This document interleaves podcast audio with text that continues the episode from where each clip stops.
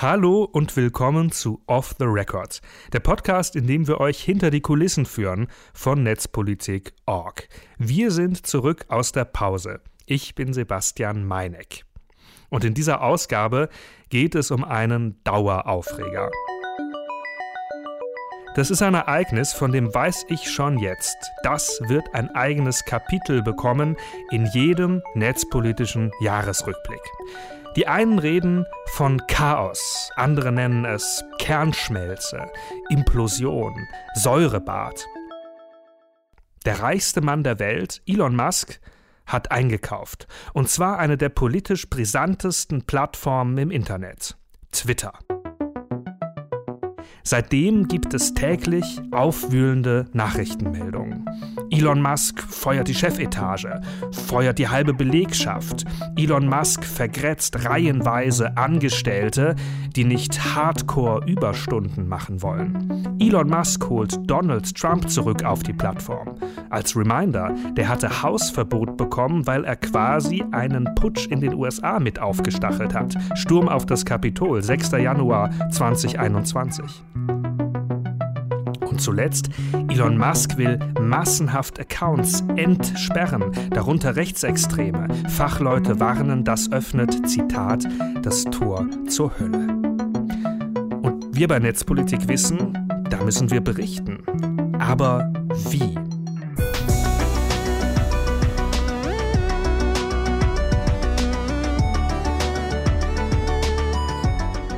Darüber spreche ich mit Chris Köver. Sie ist meine Kollegin und Redakteurin bei Netzpolitik.org. Hallo. Hallo Seb.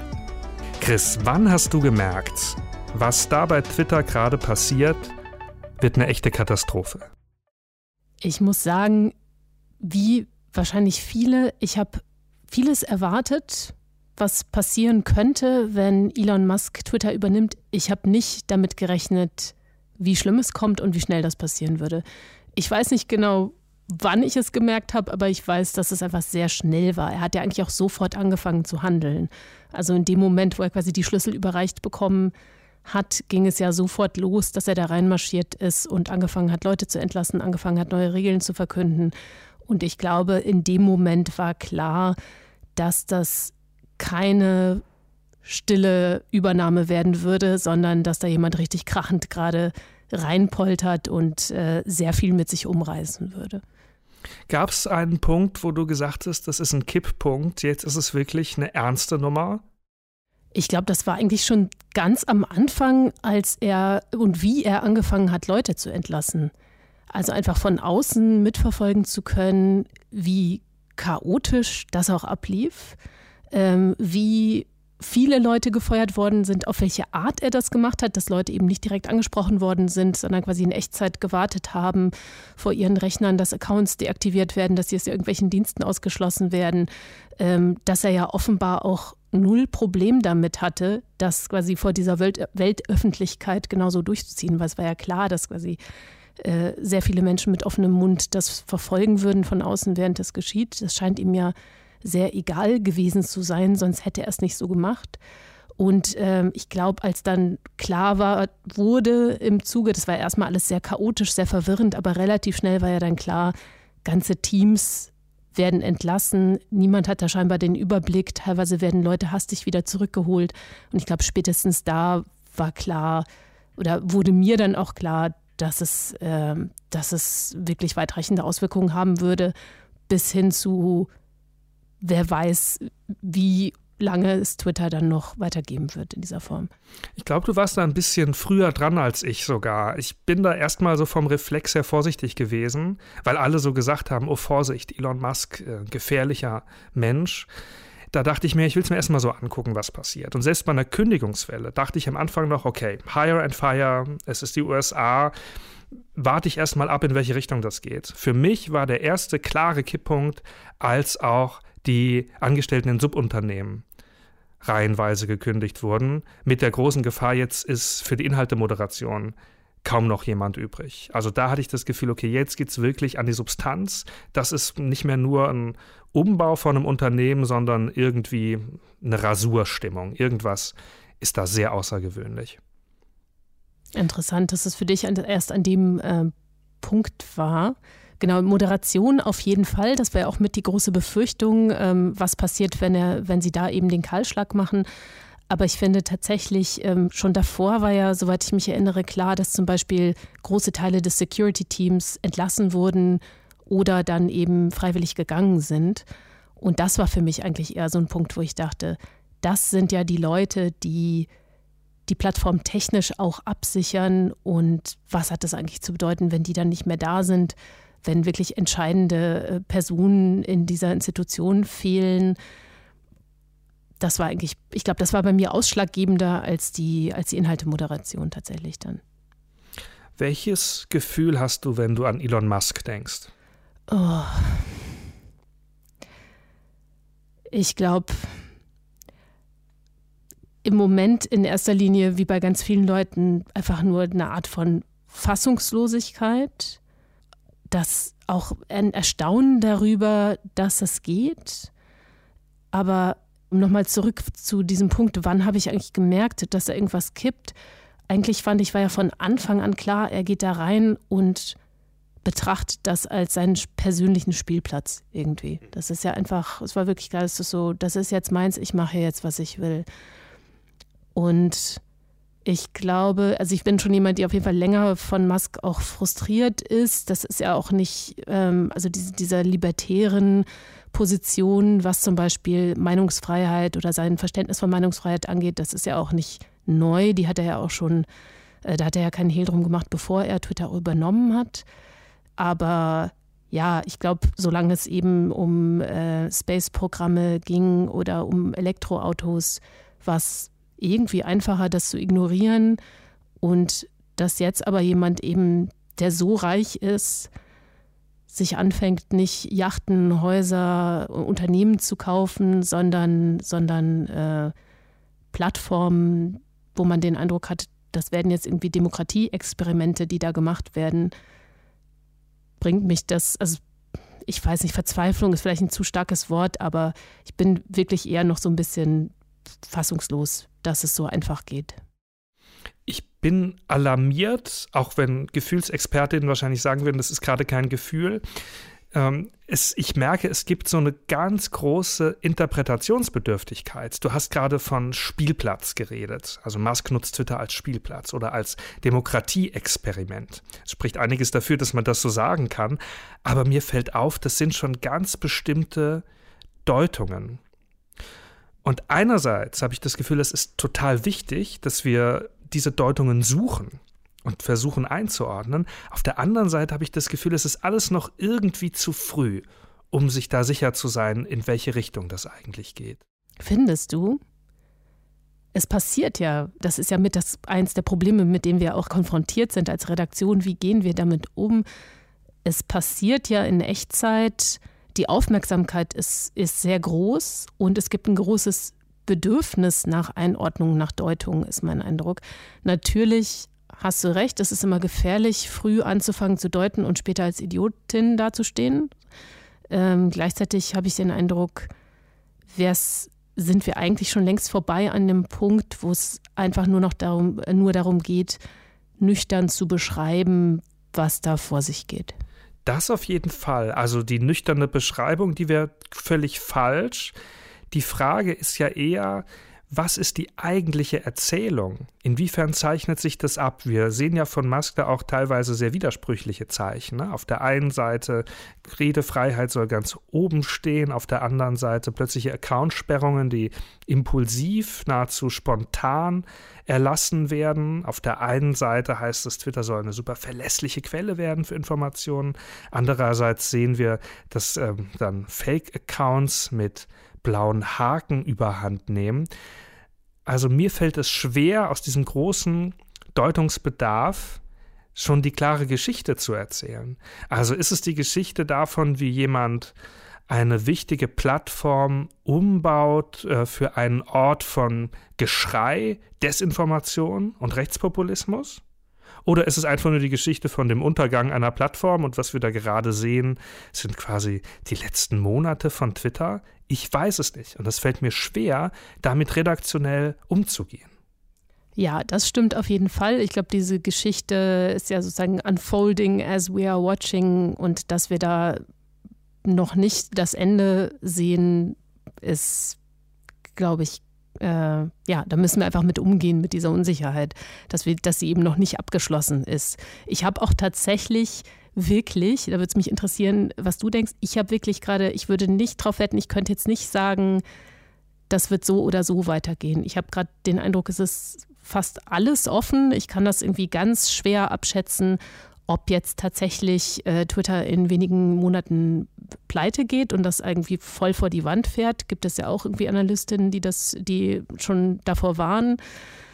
Oder ob es irgendeine Art von Masterplan gibt, die wir, den wir gerade noch nicht sehen, ja, weil alle machen sich ja eigentlich im Moment gibt es ja schon mehrere Memes, die sich darüber lustig machen, dass es ja eigentlich offenbar kein Modell oder keinen kein Plan auch gibt bei Musk, wie er das irgendwie profitabel machen wird. Er hat sich da finanziell ziemlich in die Ecke gebaut und ähm, die Pläne, wie er gedenkt, da rauszukommen, sind jetzt noch nicht so wirklich überzeugend mit der Monetarisierung von blauen Haken und so weiter. Deswegen ist, glaube ich, einfach ja, sehr viel Skeptik, ob das klappt, aber ich habe wirklich, ich, ich könnte es nicht sagen. Ich halte beides für gleich wahrscheinlich, dass es irgendwie kaputt geht oder dass irgendetwas, was wir jetzt noch überhaupt nicht absehen können, dann irgendwie doch das Ruder rumreißt und es dann vielleicht tatsächlich eher eine Plattform wird, die sich wieder mehr Richtung Parler entwickelt und ähm, ja, wo sich dann primär eben Leute unter diesem, diesem Dach Meinungsfreiheit tummeln, mit dem man vielleicht nicht so viel Zeit gerne gemeinsam auf einer Plattform verbringen möchte. Du beschreibst da gerade diesen Spagat, ähm, den ich sehr spüre, den wir, glaube ich, als Redaktion machen müssen bei den Ereignissen. Auf der einen Seite wollen wir natürlich sagen, was ist. Wir wollen beschreiben, was hat das eigentlich zu bedeuten, was gerade bei Twitter passiert. Auf der anderen Seite finde ich es super unangenehm, bei einer so toxischen Führungspersönlichkeit ständig im Kaffeesatz zu lesen. Also diese Deutungswürdigkeit sorgt dafür, dass man irgendwie bei jedem Tweet von Elon Musk irgendwie genau lesen will, was will er jetzt damit andeuten, in welche Richtung geht die Plattform möglicherweise jetzt. Und das führt nur dazu, dass diese egozentrische Person noch viel mehr Aufmerksamkeit bekommt und wir in einer Weise in seine Falle tappen, ihm auf dem Leim, ihm auf den Leim gehen. Hast du eine Antwort, wie man damit verantwortungsvoll umgehen kann? Ich finde das total schwierig. Das ist ja auch etwas, was ich ja zum Glück nicht alleine beantworten muss, sondern wo wir als Redaktion ganz viel drüber reden, in unseren Redaktionskonferenzen.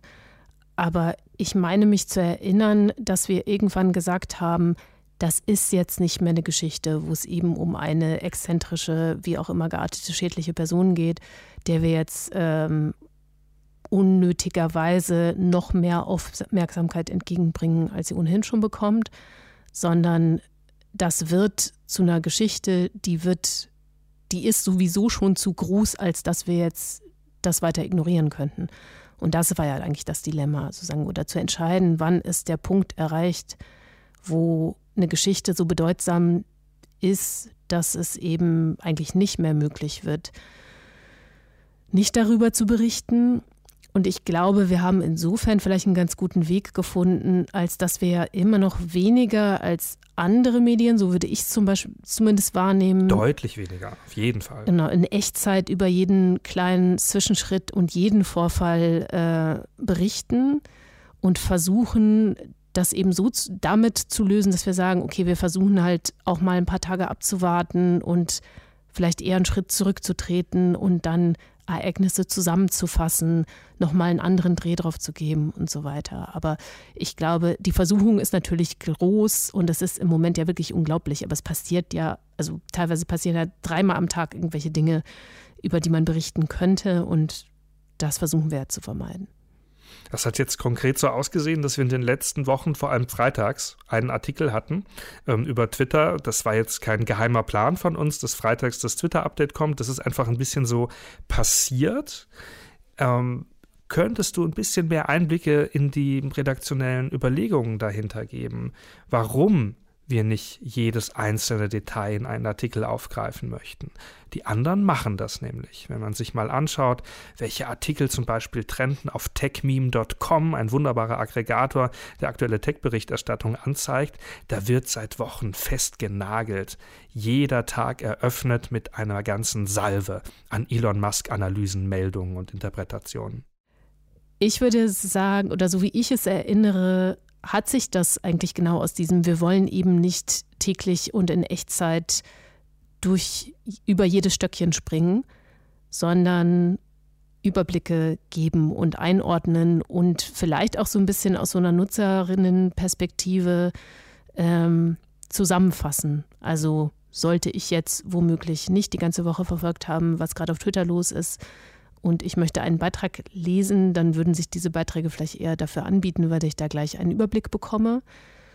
Und was ja zumindest letzte Woche erinnere ich es genau, aber ich meine auch davor schon, was wir ja viel gemacht haben, war bewusst die Wahrnehmung auch schon auf eine Alternative zu lenken, indem wir zum Beispiel sehr viel über Mastodon als Alternativplattform berichtet haben um Möglichkeiten, sehr konkret technisch auch, äh, wie man sich dorthin rüber bewegen kann, was dort vielleicht ähnlich oder anders läuft ähm, und damit so ein bisschen diesen Strom umgeleitet haben, würde ich sagen. Oder zu sagen, okay, wir nutzen das eben nicht nur, um über die Aufreger zu berichten, die passieren, sondern um Aufmerksamkeit zu richten auf etwas anderes, was man stattdessen machen könnte, eine nicht kommerzielle Alternative und ähm, da beides irgendwie zusammenzufassen. Mhm, ich würde das ähnlich sehen, aber mit einer kleinen Änderung, was mir als Journalist wichtig ist. Das passiert ja unsere Berichterstattung über Mastodon, die Twitter-Alternative, über die wir gleich noch sprechen müssen, passiert, weil wir diese Bewegung beobachten. Also ich würde mich jetzt nicht hinstellen und sagen, oh, ich fände das ja viel besser, wenn ganz viele auf Mastodon sind, deshalb berichte ich da jetzt ganz viel. Also diese Rolle ähm, würde ich mir nicht anziehen wollen. Ähm, ich sehe, dass viele Menschen das machen und so wahrnehmen und so nutzen. Mastodon als eine Alternative, die besser ist, ein Fluchtort, wenn man Twitter verlässt. Und deshalb ähm, bauen wir das in unsere Berichte ein. Ja, ist ganz gut, dass du es nochmal sagst. Genau. Nicht wir wissen, was für euch alle besser ist da draußen und lenken euch in weiser Voraussicht gütig in diese Richtung, sondern ähm, Sepp hat natürlich recht. Genau, das ist eigentlich eine Beobachtung, die wir gemacht haben, die wir dann äh, ja, aufgegriffen haben und versucht haben zu verstärken, vielleicht so. Aber jetzt sind wir schon tief eingestiegen in, ähm, man könnte sagen, Peer Group Interessen. Da müssen wir jetzt erstmal uns Schritt für Schritt voranschreiten. Bevor wir über das Spezialinteresse Mastodon sprechen, müssen wir nochmal über das Spezialinteresse Twitter sprechen. Weniger als zwei Prozent der Deutschen nutzen diese Plattform überhaupt. Wir Journalistinnen nutzen sie sehr aktiv, auch viele andere Leute aus der Zivilgesellschaft, aus dem Bereich Wissenschaft und Aktivismus. Das liegt uns also besonders am Herzen, wenn da jetzt jemand kommt und Unordnung stiftet. Eine Frage der Selbstkritik soll hier mal erlaubt sein. Nehmen wir das Thema zu ernst? Das ist eine sehr gute Frage. Die stelle ich mir auch oft. Habe ich mir eigentlich gestellt, bis ich dann gesehen habe, was in der restlichen Medienlandschaft los war jetzt im Zuge dieser Twitter-Übernahme ja, vielleicht liegt es daran, dass einfach all unsere Kolleginnen da ähnlich unterwegs sind wie wir und dass es ein Branchenproblem auch ist. Aber ähm, es scheint ja ein sehr großes Thema zu sein im Moment weltweit. Aber ja, dieses Problem, das ist, glaube ich, für uns, weil es eben in politischen Kreisen und in Medien- und Journokreisen einfach eine größere Bedeutung hat, dass wir da eine andere Wahrnehmung haben als vielleicht, weiß ich nicht, Durchschnitts-Internetnutzerin, das ist auf jeden Fall ein Problem. Ich habe gerade gedacht, als du gemeint hast, zwei Prozent der Leute nutzen Twitter, ja, aber wahrscheinlich irgendwie, weiß ich nicht, 60 bis 70 in meinem Bekanntenkreis. Mhm. Oder zumindest unter den Leuten, die irgendwie für uns durch ihre Arbeit und äh, oder durch ihre Hobbys, durch ihre Interessen irgendwie ähm, meinungs- und berichtsrelevant sind. Na, man könnte natürlich auch nochmal ähm, gesellschaftlich anmerken, dass Twitter Medien beeinflusst. Ähm, und diese Medien werden dann wieder von einem größeren Teil der Bevölkerung konsumiert. Da gibt es vielleicht auch Untersuchungen zu. Also man sollte sich, glaube ich, nicht so auf diese 2% fixieren. Ne? Ja, und das passiert ja auch im Guten wie im Schlechten. Also hatten wir auch ein bisschen drüber berichtet. Also es ist ja manchmal fehlt ja auch da, genau, Twitter, Twitter-Trends, auch Twitter. Shitstorms, äh, alle möglichen Kampagnen schwappen dann in die sonstige Medienöffentlichkeit. Manchmal fehlt dabei die kritische Einordnung, dass es jetzt vielleicht gerade 10 bis 20 laute Menschen auf Twitter sind.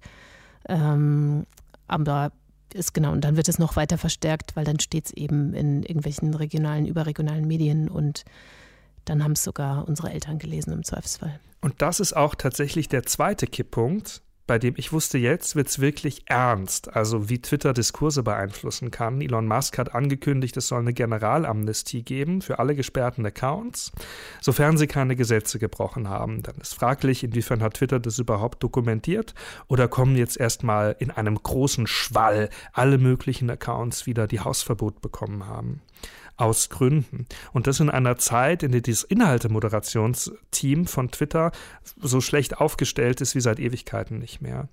Und das beeinflusst wirklich Menschen, also Hass und Hetze, Doxing, Todesdrohungen. Das ist eine wirklich ernste Kiste.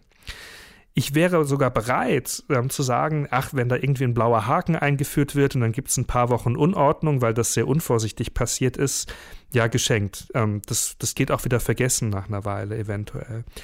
Aber wenn Hass und Hetze in einem großen Ausmaß zurückkommen, und wirklich Leben und Wohlbefinden von Menschen bedroht, dann hat das eine andere Dimension. Ja.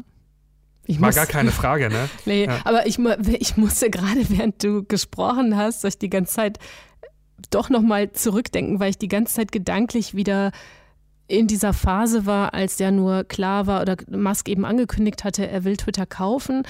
Und in meiner queer-feministischen Blase ging es natürlich sofort los. Ne? Also, dass jetzt sozusagen mit dem, was Musk mitbringt und schon mit diesen Ansagen, Twitter soll dann wieder eine Plattform für Meinungsfreiheit werden, dass wir da jetzt nichts besonders Tolles uns erwarten würde, oder diese Befürchtungen sind ja sofort total hochgeschwappt. Und ich finde es trotzdem im Rückblick absolut unglaublich, worum es da ging oder was, also ich rede jetzt mal von mir, aber was ganz ehrlich, was ich befürchtet habe, war eher so, ich war tatsächlich so ein bisschen so, naja, da wurde ja diskutiert, jetzt schon mal von Twitter weggehen oder was heißt das dann schon jetzt irgendwie nach Alternativen umschauen. Und ich muss ganz ehrlich sagen, ich war da tatsächlich noch eher sehr auf der ja, jetzt erstmal Ball flach halten und gucken und war, glaube ich, davon ausgegangen, vielleicht werden ein paar der Funktionen, die irgendwie Twitter ja auch sehr langsam und erst mit Achen und Krächzen eingeführt hat, um sich zum Beispiel besser vor, ähm, vor Gewalt zu schützen, um besser zu kontrollieren, wer überhaupt kommentieren kann und so weiter. Ich hatte ehrlich gesagt eher an solche Dinge gedacht, ja, dass das wieder zurückgerollt wird, dass nicht so viel gelöscht wird. Ich habe glaube ich, in meinen wildesten Albträumen hätte mhm. ich nicht kommen sehen, was jetzt passiert ist und dass er irgendwie per pseudo-basisdemokratischer Abstimmung in seinem eigenen Account irgendwie das Volk in Anführungszeichen darüber entscheiden lässt, ähm, ob jetzt irgendwie Trump oder generell diese ganzen Accounts wieder freigeschaltet werden. Das müssen wir kurz nochmal aufrollen für alle, die das nicht im Detail verfolgt haben. Also Elon Musk hat Twitter-Umfragen gestartet auf seinem Account und wollte seine NutzerInnen abstimmen lassen, soll Donald Trump zurück, ja, nein, sollen gesperrte Accounts zurück, ja, nein, wenn ich das richtig zusammenfasse. Ja. Und in beiden Fällen hat eine Mehrheit gesagt, ja, mach. Ja. Und ich finde auch wirklich diese Abstimmung über das private Account, das ist doch so, also wie kann man denn besser transportieren, dass es eigentlich darum geht, das hier ist jetzt, das ist jetzt mein Haus so und weil ich aber nett bin, frage ich euch in meinem Haus, welche Regeln, wie soll ich meine Regeln ändern? So, aber das ist, ist er kommuniziert ja eben nicht über irgendwelche offiziellen Twitter-Firmen-Accounts. Es ist sein Privataccount und es ist völlig klar, er kommuniziert da als Privatmensch, dem aber diese Plattform gehört. Und also ich finde, besser kann man eigentlich nicht zusammenfassen, sagen, was, was die Haltung, seine Haltung zu dieser Plattform. Ich merke gerade, wo wir das so äh, aufrollen, es gibt noch was Extraordinäres an diesen Ereignissen. Wir sind oft als Netzpolitik.org auch ein Frühwarnsystem. So verstehen wir uns, so nennen wir uns manchmal. Manchmal berichten wir über Themen lange bevor andere das machen, sehen potenzielle Bedrohungen, bevor sie manifest werden. In diesem Fall wurden wir eigentlich ein bisschen überrollt, oder? Würde ich schon sagen, oder zumindest ähnlich wie alle anderen auch ja, ich hatte jetzt nicht den Eindruck, also trotz der ganzen Dinge, die sich da angebahnt hatten, hatte ich jetzt nicht den Eindruck, dass wir da jetzt irgendeinen großen Vorsprung gehabt hätten. Jetzt gibt es noch diesen einen Elefanten im Raum oder ich sag mal eher Mammut im Raum, Mastodon. Ähm, erstaunlich viele sind schon da, zumindest aus unserer Medienbubble, aber natürlich noch längst nicht alle. Kannst du einmal, dass wir zumindest alle auf dem kleinsten gemeinsamen Nenner sind, kurz erklären, was ist das? Ja, ich wechsle mal meine äh, Erklärstimme. Freue ich mich drauf. Ja. Na, also Mastodon ist ein Microblogging-Dienst. Ich glaube, so hat man es früher genannt, als es noch, äh, als Blogs noch irgendwie ein heißes Ding waren. Ähm, also Twitter nicht unähnlich. Ich kann dort Nachrichten absetzen. Ähm, die sind ein bisschen länger diese, äh, in der Zeichenbegrenzung als auf Twitter.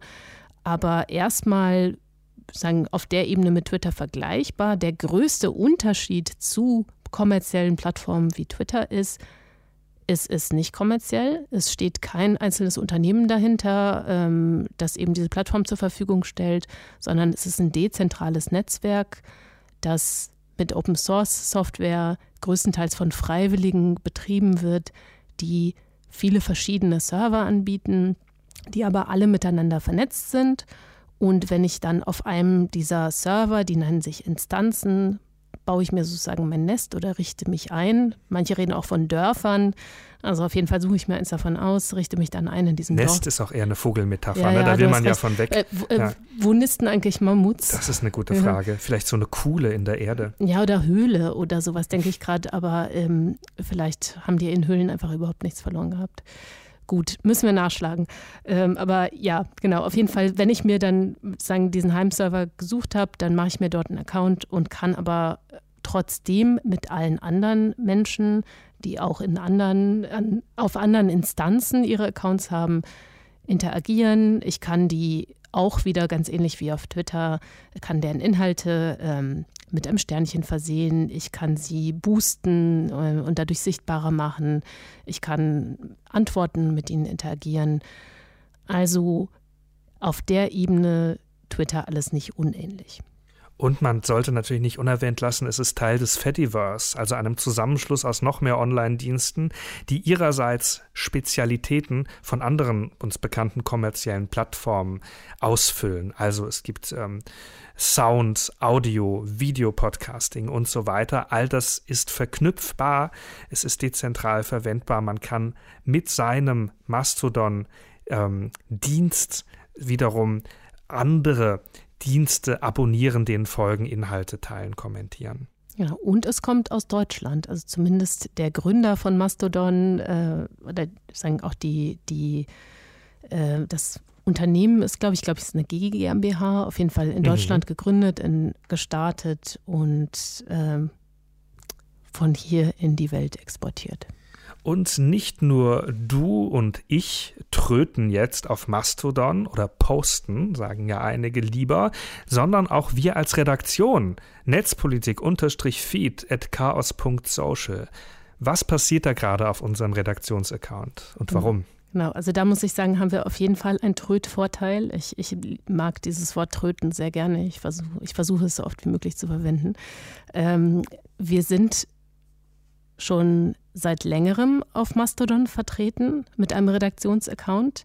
Das hat mit einigen Personen aus unserer Redaktion zu tun, die da sowieso schon eine größere Affinität hatten, die auch privat, glaube ich, schon länger auf diesem äh, auf Mastodon unterwegs sind und dann sich sehr dafür eingesetzt haben, dass wir auch als Redaktion dort sind und eigentlich lange, bevor es jetzt auch diesen, diesen Exodus von Twitter gab oder auch so eine Öffentlichkeit dafür ähm, sich schon dort bewegt haben und dafür gesorgt haben, dass auch Netzpolitik dort ist, was toll ist, weil dadurch hatten wir jetzt zumindest an dieser Stelle tatsächlich einen Vorteil. Was passiert jetzt im Moment?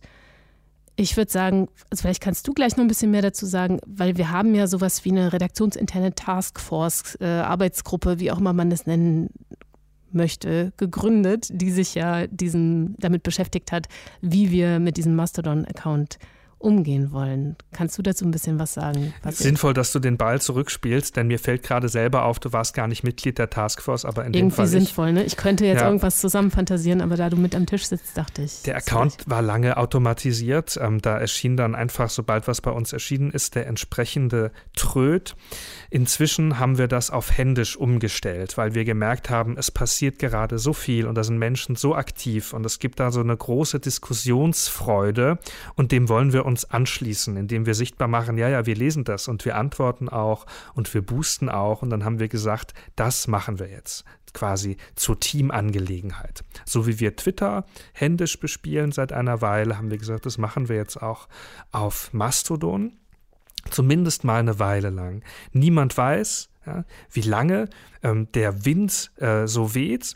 Aktuell ist das so und es ist eine große Freude und wir haben vorhin noch mal gemeinsam im Team geschaut, wie der Account wächst. Da sind inzwischen tausende Leute dazugekommen, die die Inhalte lesen und kommentieren und wir wollen, dass ähm, diese Lebendigkeit ähm, selber spüren und da mitmachen.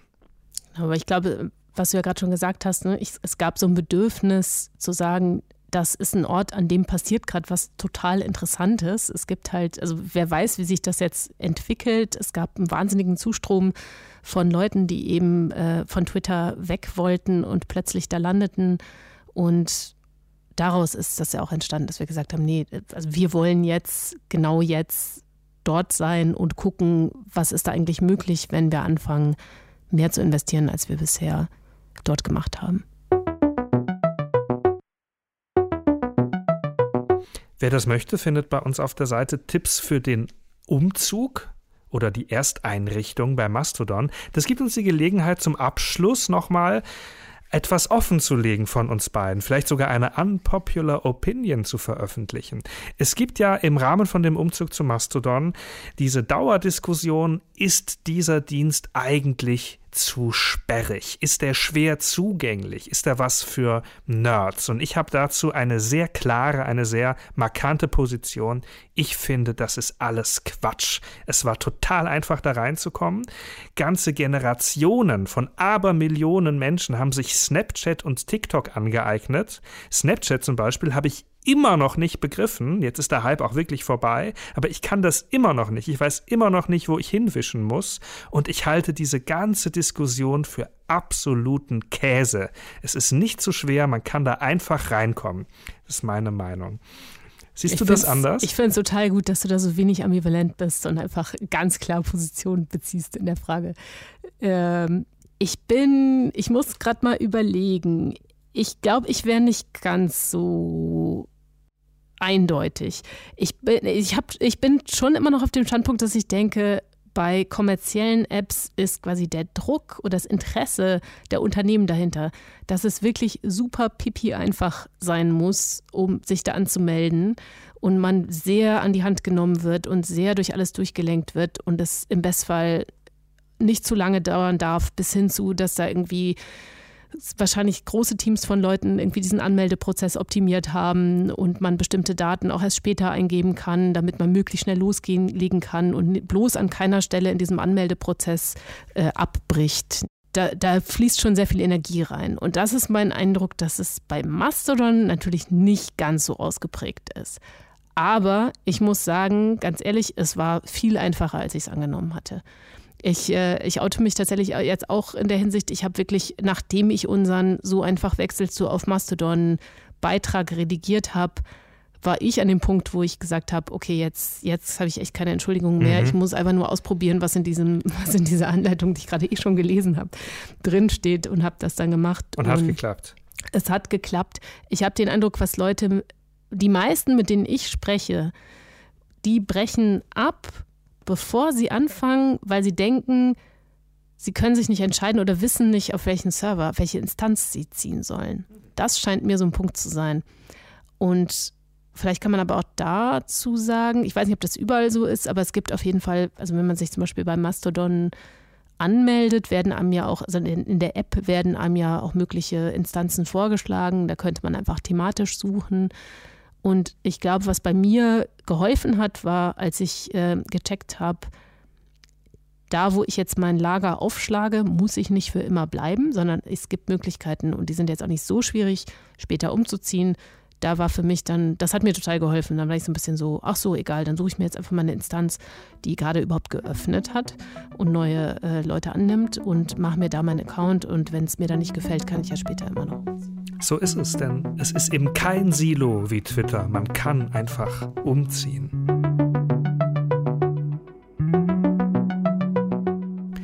Ihr habt Fragen oder Feedback zu diesem Podcast, dann schreibt uns an podcast.netzpolitik.org.